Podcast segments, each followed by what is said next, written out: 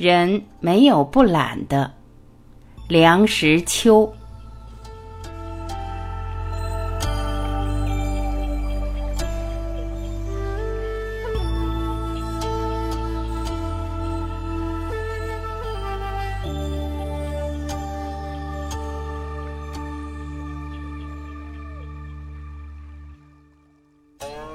人没有不懒的。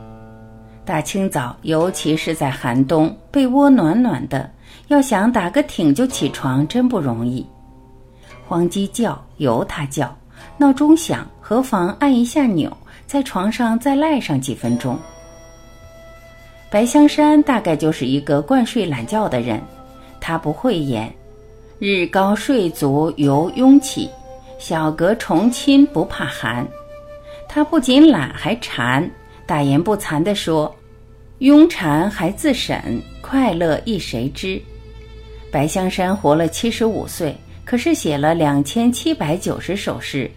早晨睡睡懒觉，我们还有什么说的？懒字从女，当初造字的人好像是对于女性存有偏见。其实勤与懒与性别无关，历史人物中。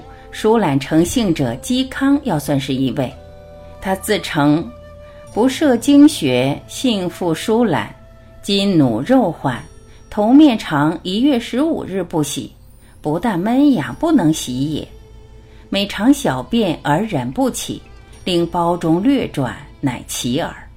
同时，他也是卧洗晚起之徒，而且性复多早，把骚无疑。他可以长期的不洗头、不洗脸、不洗澡，以至于浑身生湿。和门师而谈的王猛都是一时名士。白居易经年不沐浴，尘垢满肌肤，还不是由于懒？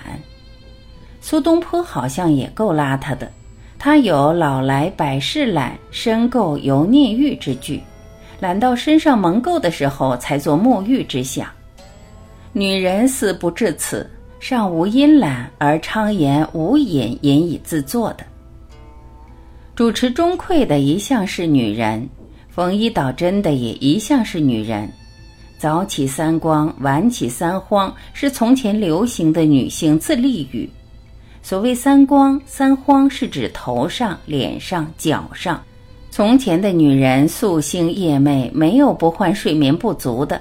上上下下都要伺候周到，还要揪着公鸡的尾巴就起来，来照顾他自己的妇容，头要梳，脸要洗，脚要裹。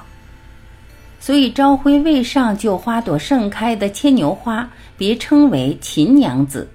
懒婆娘没有欣赏的份，大概她只能观赏昙花。时到如今，情形当然不同。我们放眼观察，所谓前进的新女性，哪一个不是生龙活虎一般，主内兼主外，集家事与职业于一身？世上如果真有所谓懒婆娘，我想其数目不会多于好吃懒做的男子汉。北平从前有一个流行的儿歌：“头不梳，脸不洗，拿起尿盆就淘米”，是夸张的讽刺。懒字从女有一点冤枉。凡是自安于懒的人，大抵有他或他的一套想法，可以推给别人做的事，何必自己做？可以拖到明天做的事，何必今天做？一推一拖，懒之能是尽矣。自以为偶然偷懒无伤大雅，而且世事多变，往往变则通。在推脱之际，情势起了变化，可能一些棘手的问题会自然解决。不需计较苦劳心，万事原来有命。好像有时候馅儿饼是会从天上掉下来似的。这种打算只有一失，因为人生无常，如石火风灯，今天之后有明天，明天之后还有明天，可是谁也不知道自己还有没有明天。即使命不该绝，明天还有明天的事，是越积越多，越多越懒得去做。失多不养，债多不愁，那是自我解嘲。懒人做事拖拖拉拉，到头来没有不丢三落四、狼狈慌张的。你懒，别人也懒，一推再推，推来推去，其结果只有误事。懒不是不可依，但需下手早，而且需从小处着手。这时需劳作父母的帮一把手。有一家三个孩子都贪睡懒觉，遇到假日还理直气壮的大睡。到时候母亲拿起晒衣服用的竹竿，在三张小床上横扫，三个小把戏像鲤鱼打挺似的翻身而起。此后他们养成了早起的习惯，一直到大。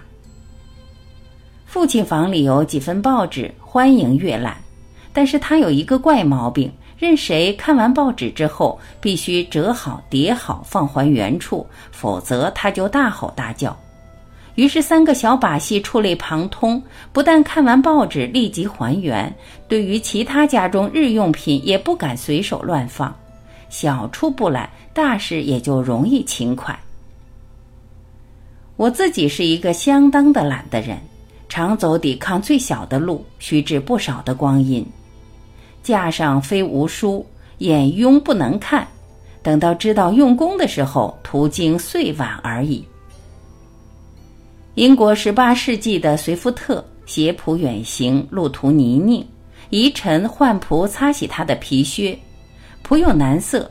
他说：“今天擦洗干净，明天还是要泥污。”随福特说：“好。”你今天不要吃早餐了，今天吃了，明天还是要吃。唐朝的高僧百丈禅师以一日不做，一日不食自立，每天都要劳动做农事，至老不休。有一天，他的弟子们看不过，故意把他的农具藏了起来，使他无法工作。他于是真个的饿了自己一天没有进食。得到的方外的人都知道刻苦自律。清代画家石溪和尚在他一幅《西山无尽图》上提了这样一段话，特别令人警惕：大凡天地生人，宜清勤自持，不可懒惰。若当得个懒字，便是懒汉，终无用处。残纳住牛首山房，朝夕焚诵，稍余一刻，必登山选胜。亦有所得，随笔作山水束缚或字一两段，总之不放闲过。所谓静生动，动必做出一番事业。端教一个人立于天地间无愧，若忽忽不知，懒而不觉，何益草木？一株小小的含羞草，尚且不是完全的忽忽不知，懒而不觉。若是人而不如小草，羞，修。修。